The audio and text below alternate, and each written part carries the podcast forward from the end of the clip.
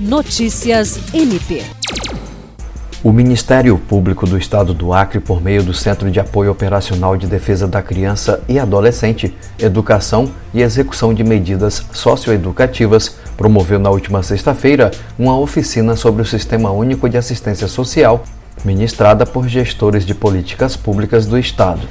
A intenção da formação foi dialogar a respeito do funcionamento do SUAS, instruindo os participantes acerca de normativas de políticas públicas para melhor exercer a função de controle e monitoramento, especialmente em relação a crianças e adolescentes. Estiveram presentes os promotores de justiça Francisco Maia Guedes, Vanessa de Macedo Muniz e Luiz Henrique Rolim, bem como assistentes sociais que atuam no sistema de saúde do Estado.